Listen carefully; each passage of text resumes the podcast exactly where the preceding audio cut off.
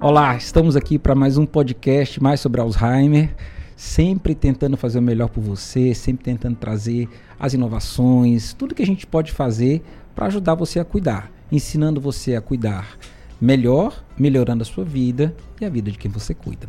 Hoje, um prazer, né, primeiro com duas moças muito bonitas, né? É a Juliana Sobreira, que é parceira lá do consultório, né? Na verdade, eu sou parceiro dela. É, a Ju Sobreira é, é um fisioterapeuta especialista em sono. E a Cíntia, Cíntia Monte. Cíntia Monte, que é também fisioterapeuta, né, da parte cardiorrespiratória, mas aqui ela está representando a patrocinadora de hoje, que é a LocMed, que é uma empresa que aluga materiais para ajudar você a dormir melhor. Exatamente. E aí nós vamos falar hoje sobre o sono e a importância do sono na vida das pessoas idosas e de maneira especial de quem tem doença de Alzheimer, das dificuldades que nós encontramos. Tá bom? Fica com a gente. Podcast mais sobre Alzheimer, ensinando você a cuidar corretamente do seu familiar com Alzheimer, melhorando a vida de quem cuida e de quem é cuidado. Então vamos lá, né? Começando aqui nosso podcast, né? É, com um sorriso no rosto.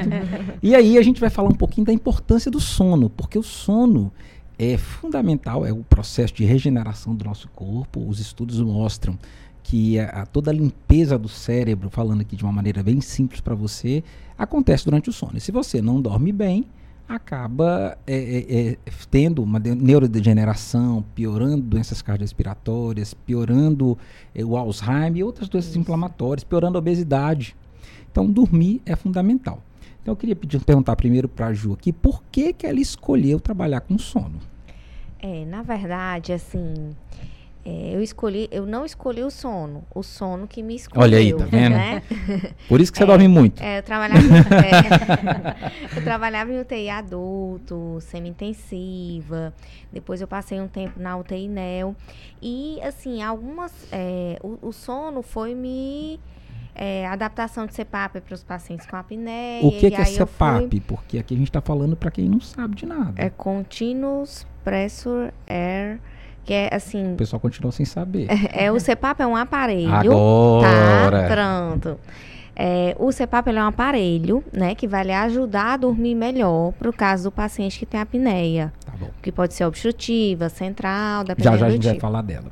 Pronto. Mas aí por que, que você começou a trabalhar? E aí eu comecei a trabalhar no sono, né? Fui convidada para fazer, ajudar uma, uma clínica a fazer laudos de polissonografia.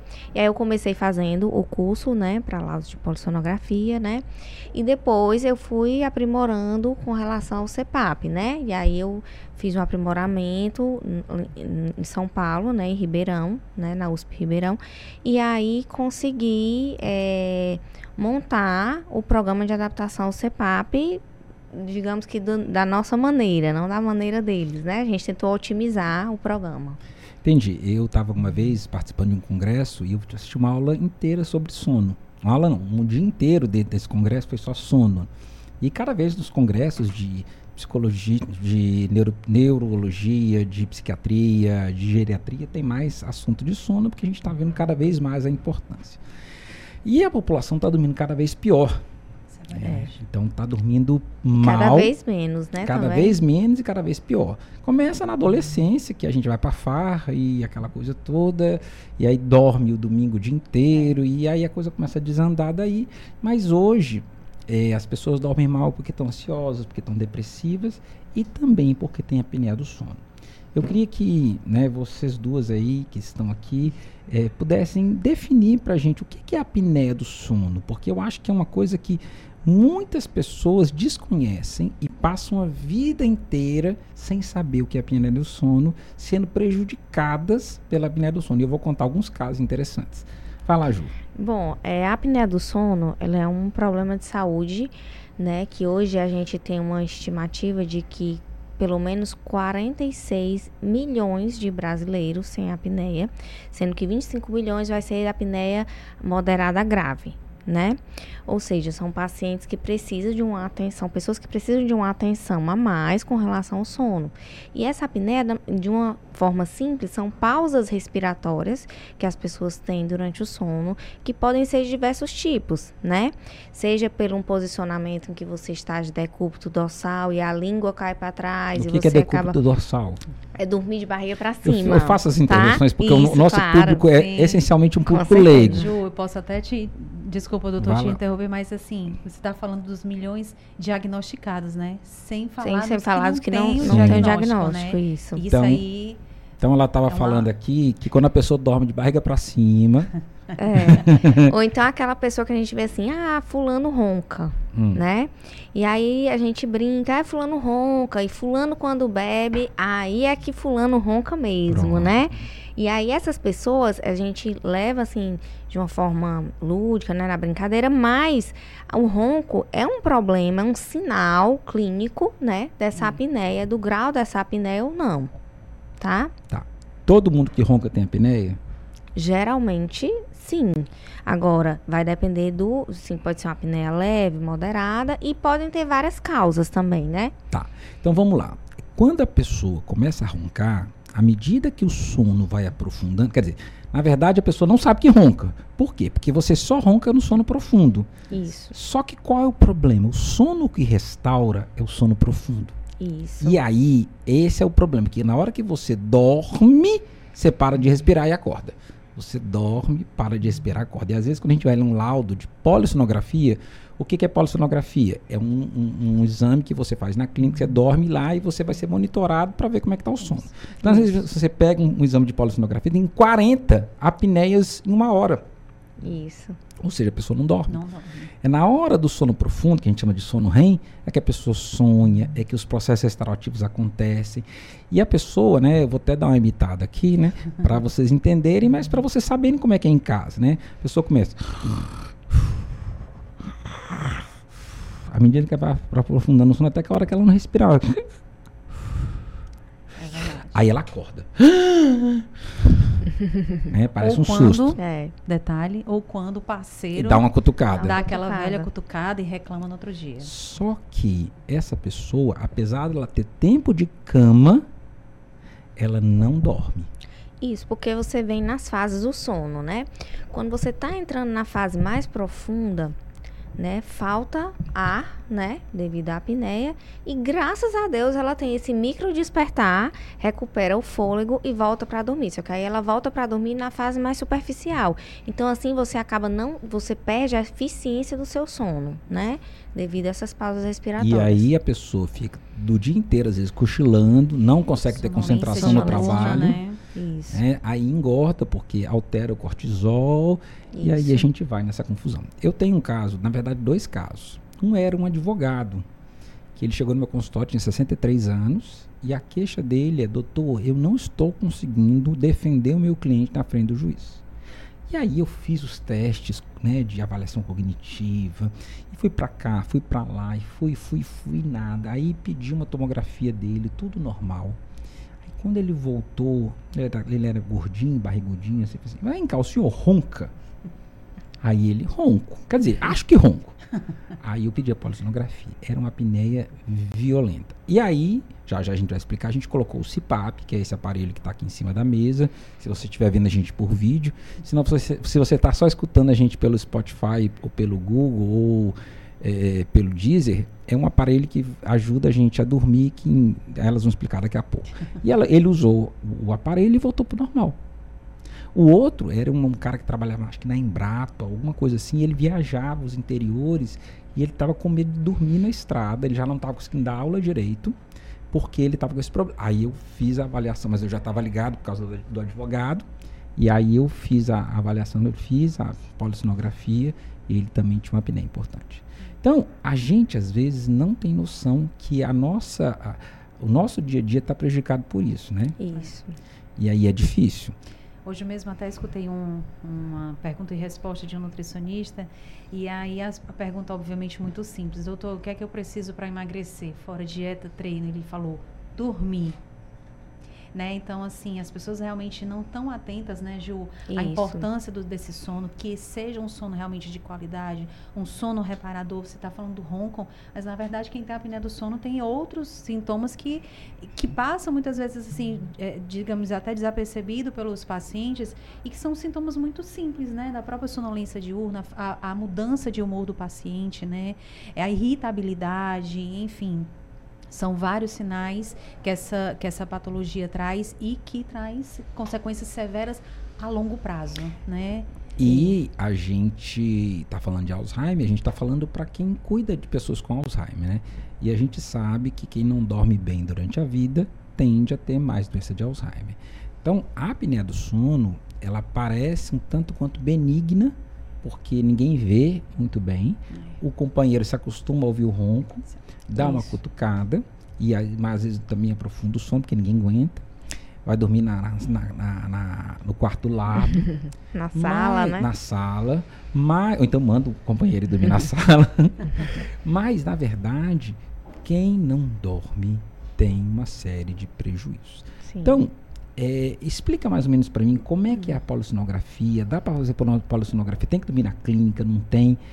E aí depois eu vou te perguntar é, como é que a gente, como é a dificuldade que a gente tem com o paciente com Alzheimer, porque já é agitado à noite e aí para dormir na clínica é uma dificuldade. É, assim, existem vários tipos de polissonografia, tá? Existe a polissonografia que é feita no laboratório, em que o paciente vai até a clínica, vai dormir. Nesse exame a gente consegue ver toda a parte de eletroencefalograma do paciente, junto com a parte que é o eletro respiratória. do cérebro. Isso, exatamente. O eletro durante a- o sono, pra gente ver quais são as fases, se você tem algum atraso de fase, como é que tá a questão do sono mesmo, tá?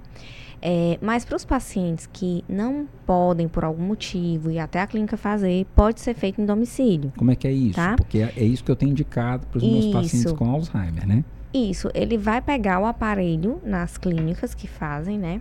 E aí ele vai colocar a faixa torácica, né? Que é essa faixa que fica aqui no abdômen, né? Pra gente ver as- a, respiração, um catéterzinho nasal e o oxímetro, que é aquele que fica no dedo, tá?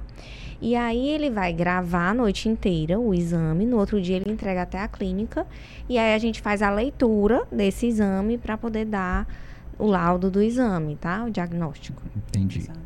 É, e aquele negocinho do dedo que você andou me mostrando lá? É. Como, é que é aquele, como é que é aquele negócio? É, assim, ainda não. É o Bio- Biologix, tá? É. Ele ainda não foi, é, digamos que, ainda não tem um consenso sobre utilizá-lo como forma de diagnóstico. Ou seja, para eu dizer que o paciente é, tem uma apneia. Agora, ele está sendo muito utilizado para o acompanhamento de pacientes que já têm o diagnóstico e que usam, por exemplo, um CPAP ou que fez algum tipo de cirurgia e quer saber se como é que tá a oximetria durante a noite. A gente consegue casar as informações junto do CPAP, no caso, né? E consegue Ele ver como é que tá a transmite para o. CEPAP a informação, é isso? Não, ele dá o laudo, a gente casa os dois laudos. O laudo, Ah, a tá. leitura do CPAP com o laudo pra gente ver aonde teve a, a, a dessaturação, por exemplo, durante a noite. Nesse período de teste, inclusive, como a Ju colocou, na verdade o interessante é o paciente, no caso, né, fazer o, o, o, o a polissono é, é, basal, né? Ou a, a do tipo 1 ou a, ou a, a domiciliar. E aí pode fazer com o Biologix depois para realmente né, fazer a Acompanhar, comparação né? e até acompanhar é, esse É. paciente. Uma coisa que, que a gente precisa entender, o que que é dessaturação? É quando a pessoa vai parando de respirar, aí a oxigenação vai caindo, vai caindo, vai caindo, e aí dentro do cérebro tem lá uns receptores que vai mostrando que a quantidade de gás carbônico vai subindo e aí manda uma mensagem para acordar a pessoa. Então é ver quanto que essa, essa saturação, né?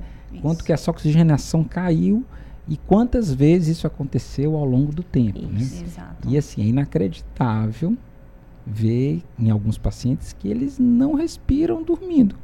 Porque ele respira, para de respirar, respira, para de respirar, respira, para de respirar, respira.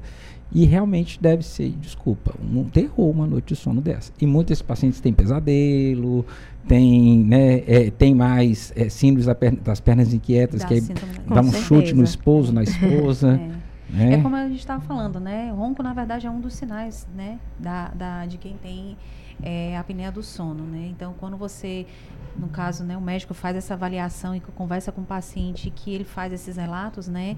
E, enfim, você acaba fechando o diagnóstico de, depois que você solicita a, a polissono e aí consegue fechar junto com o que o paciente transmite, né, durante a consulta. Então, vamos lá. Fechamos o diagnóstico, né? A gente a gente né, a pessoa ronca, a gente desconfia, leva no médico, o médico pede o exame, confirmou. A pessoa tem uma apneia grave. Só que ele também tem Alzheimer. E agora? Então tem vários tipos de máscara, vários tipos para poder tentar adaptar. E num paciente com Alzheimer, nem sempre é fácil você fazer essa adaptação. Mas eu queria que vocês mostrassem aqui as máscaras, como é que funciona e a dificuldade, porque como a máscara tem que estar tá bem adaptada, e aí vocês vão explicar por que, que a, máquina tem, tá, tem que estar tá bem a máscara tem que estar tá bem adaptada, é, qual é a dificuldade, porque tem que ficar bem organizado, senão ela não funciona. Isso. Vamos lá, vocês podem explicar, por favor? Existem três tipos de máscara, hum. certo? Existe esse tipo de máscara pillow, que é essa máscara bem pequenininha, que hum. a gente chama, pode ser chamada também de intranasal, tá? Certo. Ela é uma máscara pequenininha, de fácil manuseio, tá? Que aqui é outro tipo. Existe a máscara nasal, aquela mais na frente ali, Cintia, ó. Essa daqui é a máscara nasal. Ela pega geralmente só o nariz, tá? Deixando a boca do paciente livre, certo? Ela é uma das máscaras mais utilizadas. Deixa eu só colocar aqui pro senhor, só um minutinho. Pronto, vai só colocar. Só tirar. Eu não vou colocar não. Assim, só, assim, né? Isso. Essa é a máscara nasal, tá? E existe também a máscara oronasal, que ela pega o nariz e, e a é boca, aqui, tá? Pronto. Essa daí que ela pega o nariz e a boca. É uma máscara excelente essa daí também. Pronto. Pronto, tá? É, com relação à escolha da máscara, a gente vai ter que fazer um consenso com o paciente, certo? Por quê? Porque é, muitos pacientes, eles acabam abrindo a boca quando dorme, tá? Então, se eu colocar uma máscara nasal ou uma pilo e ele continuar abrindo a boca, eu não vou conseguir controlar essa apneia do paciente, tá? Deixa vou ter explicar. fuga. Pois é, deixa eu explicar uma coisa para vocês. Como é que o aparelho funciona? O aparelho funciona. A, o que, que acontece? À medida que a pessoa vai dormindo, a musculatura, a, a, na medida que a pessoa vai aprofundando o sono, os músculos do corpo vão relaxando. Uhum. Relaxando, relaxando, relaxando, relaxando.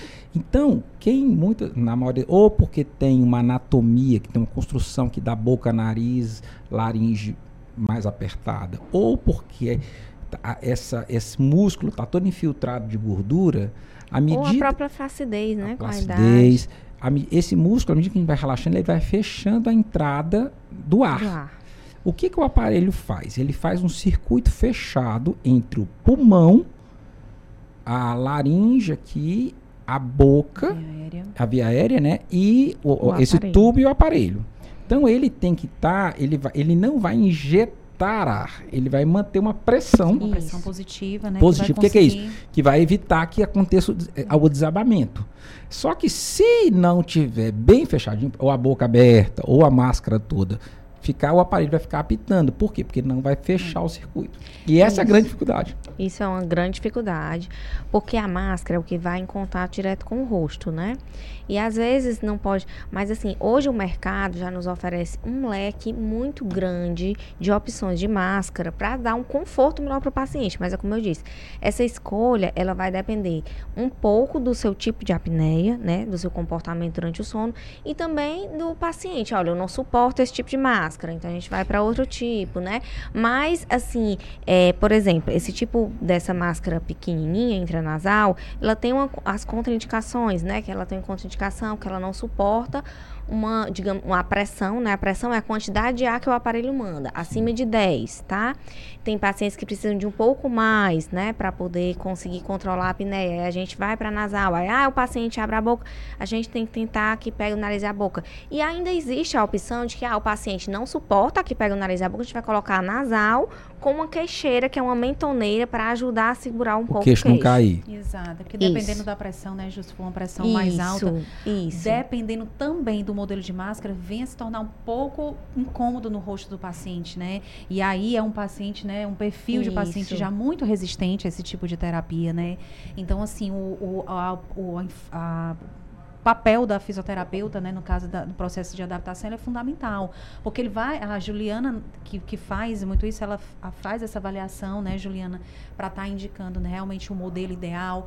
É, você colocou né, o, o a, a, a, parte que vai em contato no rosto do paciente, mas, Ju, é. a gente sabe também que. Que fica assim, né? É. O Red Key, né, que é essa, essa, essa essa outra Esse peça, que tem né? velcro geralmente, né, Isso. né, para adaptar bem. Que vai facilitar, né, na, na, na, vedação da máscara no rosto do paciente, né? Mas aí tem uma dificuldade que é o seguinte, não é só da, a dificuldade de adaptar na máscara. Sim. Tem gente que se vira a noite toda. Eu mesmo, eu rodo a cama todinha. E quem usa isso aqui não consegue ficar, ficar rodando o tempo todo assim, na cama. É... Como é que é isso? Explica para mim aí. Assim, eu costumo dizer que eu, eu já tô cometendo que usar. Eu costumo dizer para os pacientes, para os meus pacientes, né, que eu vou adaptar o aparelho e a máscara ao sono do paciente. Porque, por exemplo, eu vou orientar, olha, o ideal para sua apneia é que o senhor durma de lado, né? Uma terapia postural que você durma de lado. Mas eu não consigo. Eu vou tentar, mas eu não consigo. Só consigo dormir de bruços ou de barriga para cima. E aí eu digo assim, olha, vou, é, a gente vai tentar, mas eu tenho que adaptar a sua realidade, Sim. né? Mas poder movimentar-se com o aparelho ah, durante o sono de um lado para o outro, pode sim, tá? Só que a gente precisa fazer os ajustes necessários para que a gente consiga acompanhar esse sono e não ter apneia. Tem pacientes, né, Ju, que só dormem de rede, né? Tem pacientes também que só dormem de rede, é. né? Nosso, na nossa cidade nossa. ainda tem essa cultura é. da rede e dá sim para dormir de rede com o CPAP. Pois é, e aí é, a gente falando aqui da realidade do Alzheimer, fica um pouquinho mais difícil ainda, porque o paciente fica. ainda tem uma, uma confusão mental, ainda tem alguma dificuldade. Só que eu queria bater num ponto, e você que está nos vendo, nos escutando, eu queria bater no ponto da importância da gente fazer esses esforço. É. Por quê? Porque a qualidade de vida melhora drasticamente quando você se adapta ao CIPAP.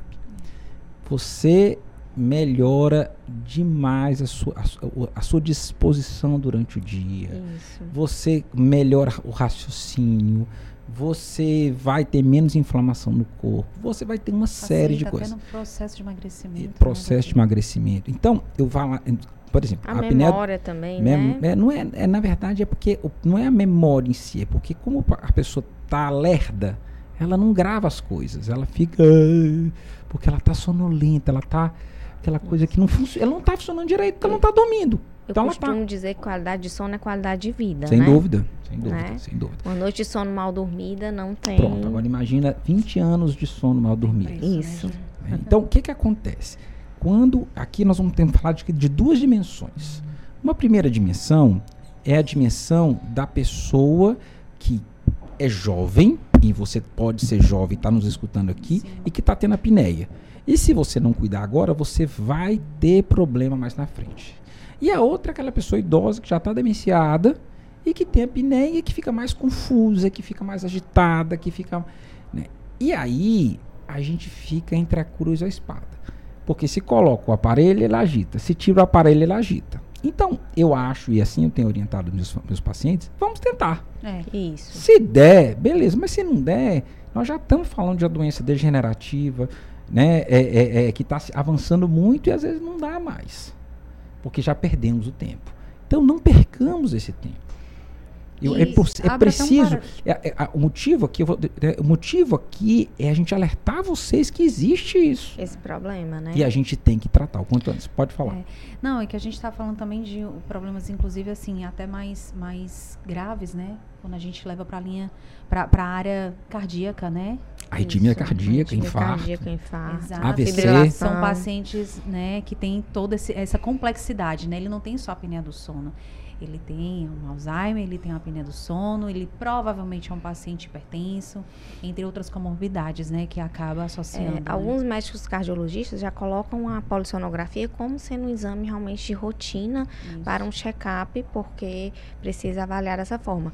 E assim, com relação aos sintomas, né, quando a gente gente coloca o CPAP numa apneia grave, a gente percebe logo isso.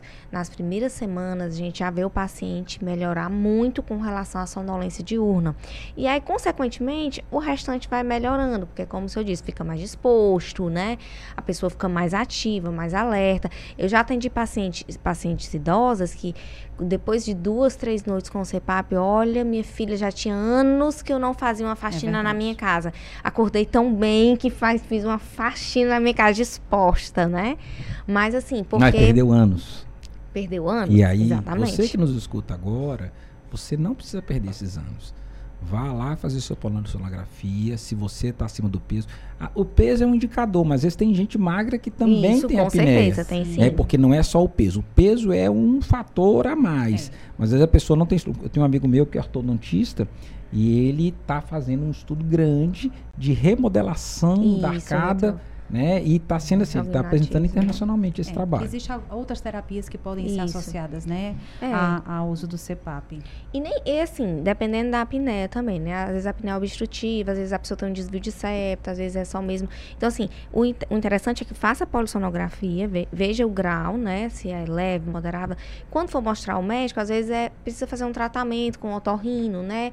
Usar algum tipo de, de corticoide nasal para tentar desobstruir, às vezes é um desvio de septo, para poder ver se melhora um pouco essa apneia, Quando tá? a gente fala de, de, de, de desvio de septo, né, doutor? Muitos pacientes, né, Ju, Isso. chegam no, no consultório achando que fez a cirurgia de desvio de septo e pronto, não vai precisar mais usar o CPAP, né? E aí é importante que todo, dentro de todos esses sinais e sintomas que a gente já relatou aqui, o paciente que acha que né, que está apresentando algum tipo desse sintoma, que realmente procure, né? um Eu acho importante você que está nos vendo é, perguntar para o seu companheiro. também. Porque Também. a gente só ronca na hora que a gente aprofunda o sono. E na verdade a gente muitas vezes não sabe que ronca. Às vezes a pessoa, eu ronco né, na hora da consulta, né? Ronca sim. Então, eu quando fui jovem, a gente morou, morei com alguns outros jovens na mesma casa, e tinha um cara que lá no quarto, roncando, um cara jovem, devia Sim. ter 22, 23 anos. Ele lá do quarto, a gente escutava É. ele roncando na sala. Então, esse aí a coisa é muito grave. É, mas quando a Ju falou do, do, da- do, do percentual né, de brasileiros hoje com apneia do sono, ela está falando, talvez, os pacientes com diagnóstico. A Sim. gente está falando de um, de um número alarmante que não tem um diagnóstico, né? É, então, isso. é uma preocupação realmente muito grande. Eu, como propagandista né, da Locomédia, a gente vê uma mudança, há, pelo menos de oito anos para cá, das especialidades médicas cada vez mais se preocupando com essa patologia, se preocupando com esse perfil de pacientes, né? Porque, assim, são inúmeros relatos e casos que chegam nos consultórios diariamente. Eu, por exemplo, inclusive, tive uma, uma- um exemplo da minha família. Meu esposo, ele tem apneia do sono, ele sofreu um acidente de carro no começo do ano, porque ele simplesmente dormiu, na Dormiu direção. dirigindo de dia, não é de noite. É, né? Eu tenho, eu tenho um caso engraçado que eu fui dar plantão no hospital e aí o cardiologista dormia na cama de cima. Aí eu ele começou. e aí eu comecei, aí ele fazia uma apneia. Aí daqui a pouco ele voltava, fazia outra apneia. E eu fui fazendo o diag... eu fui, eu fui- eu fui fazendo né? diagnóstico dele, porque eu não conseguia dormir. Então quando ele acordou, eu falei, cara, eu, eu peguei a guia do, do plano de saúde dele, assinei, falei, vai fazer a polissonografia. E ele tinha um polissonografia. E hoje ele usa esse PAP, ele me agradece demais. E vale lembrar que os CPAPs, os CPAPs mais modernos, os CPAPs de hoje em dia, eles são extremamente silenciosos. E usando o CPAP, você não vai mais roncar. Eu queria que a Cintia mostrasse os aparelhos. Tem aqui, Cintia, mostra aí. Então, Mas antes de você mostrar, só o meu tio, eh, esse negócio de transportar o aparelho e tudo, o meu tio também tinha uma apneia. Fui dormir um dia na casa dele, fiz o, né, o diagnóstico também. E aí no início ele usava só em casa. Mas depois ele foi vendo um benefício tão grande que hoje ele não vai um final de semana em lugar nenhum sem levar o CPAP dele. é. Porque ele entendeu como a qualidade de vida dele melhora usando o CPAP. Então, é, mas aí que tá, né? O CEPAP, na verdade, ele, depois que o paciente realmente faz o diagnóstico e que tem a, a indicação de usar, ele não pode mais deixar de usar. E Isso. viajar para casa de praia, viajar para casa da Serra ou para qualquer outro estado e país não é mais empecilho. É. Até porque, assim, são aparelhos bivolts, né? Então, são aparelhos que podem ser usados, ligados em qualquer lugar. É, as companhias aéreas, né, Ju? Todas elas Isso. também têm a orientação orientação, sabem, elas, elas têm conhecimento desse tipo de aparelho, então o paciente pode levar, inclusive, como bagagem de mão. Né? E, Isso. E se é... avisar na companhia aérea, eles têm que dar um poltrona especial com tomada é. para você ligar durante o voo. É, porque né? já pensou, né? Aquele companheiro pra deixar do lado... o resto do voo dormir, né? É, então, tem isso. para deixar o restante da... da... É, é, é, o bem-estar de, de todos bem do de todos, o voo. É, mas assim, a terapia com CPAP, ela é uma terapia que ela precisa de adesão, né? Sim. Por quê? Porque usando o CPAP a gente consegue controlar a apneia. Agora, sem o CPAP, não. Vamos fazer né? uma propagandinha aqui. Você que é esposa, que é esposo, que o seu cônjuge né, ronca. Ronca.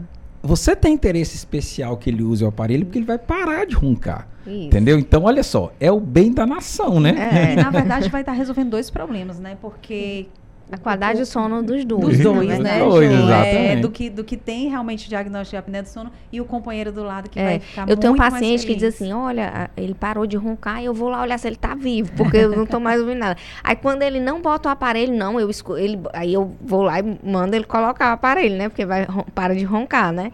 Mas, assim, é uma terapia realmente que precisa de adesão todas as noites, né? E durante o dia também. Vai tirar aquele soninho depois do almoço. O ideal é que coloque o aparelho também. E esse não... soninho depois do almoço é muito típico do paciente idoso, né? Sim. Isso. É, mas eu não sou idoso e eu tenho soninho depois do almoço. mas eu digo é porque eles podem tirar, né, é, é, pois é, mas aí me explica um pouquinho como é que funciona o aparelho, quais são os aparelhos que você tem, como é que Isso. a gente faz Existem pra... vários tipos, tá, de aparelhos, hum. né, de aparelhos, várias marcas. A gente trouxe aqui o Hermini, né, que é esse aparelho pequenininho aqui da Resmed. É um aparelho, é um aparelho portátil, bem pequenininho, hum. tá?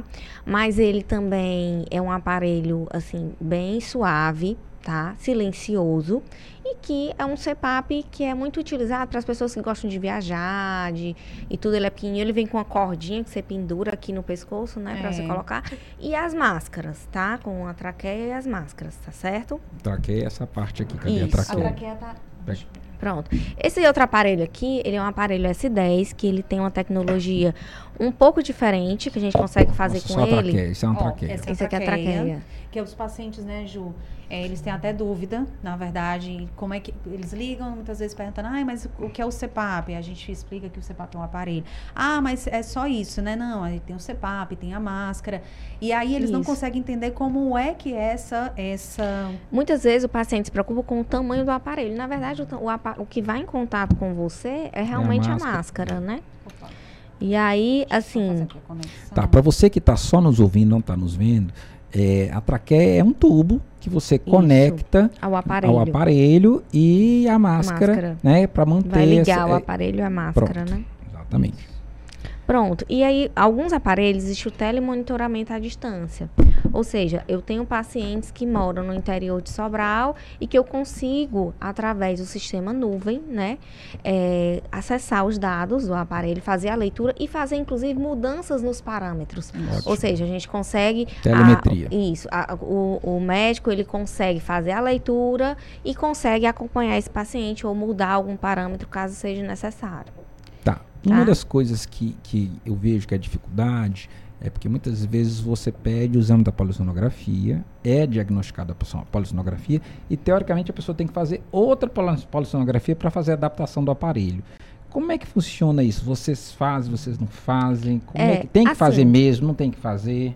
Quando, quando, geralmente quando é feito o exame, né, que já viu que tem uma apneia moderada grave, né, existe a opção de fazer a titulação, que é a polissonografia, para determinar qual a pressão ideal do aparelho. Mas o, o, melhor mesmo seria a pessoa fazer a adaptação do CPAP. Sim. Por quê? Porque depois que eu fizer esse exame, né, eu vou saber a minha pressão do aparelho, né? Mas aí como fazer a partir daí, na verdade, é isso né? Que eu tô perguntando. Então a gente vai chegar numa loja, vai comprar, a gente não sabe se se adapta de verdade, se vai, se você, porque assim, uma coisa é eu comprar um aparelho barato e não gostar e encostar, outra coisa é você comprar um aparelho de saúde caro, né? Que você não sabe usar muito bem, que você não sabe se você vai aderir, né, a essa terapia. Então o ideal é fazer uma adaptação que algumas clínicas de, de Fortaleza já oferecem, né? O programa de adaptação, em que o paciente vai levar o aparelho, né, para casa, para a gente fazer esse teste durante um mês e definir o tipo de aparelho. Porque Mas como existe... é que você fica sabendo se está dando certo ou não? Pronto, existem três tipos de aparelho, tá? Pronto. Existe o CPAP automático, existe o CPAP é, fixo e ainda existe o binível, né? Que é chamado de BIPAP, certo. né? Que BIPAP é uma marca do binível, tá?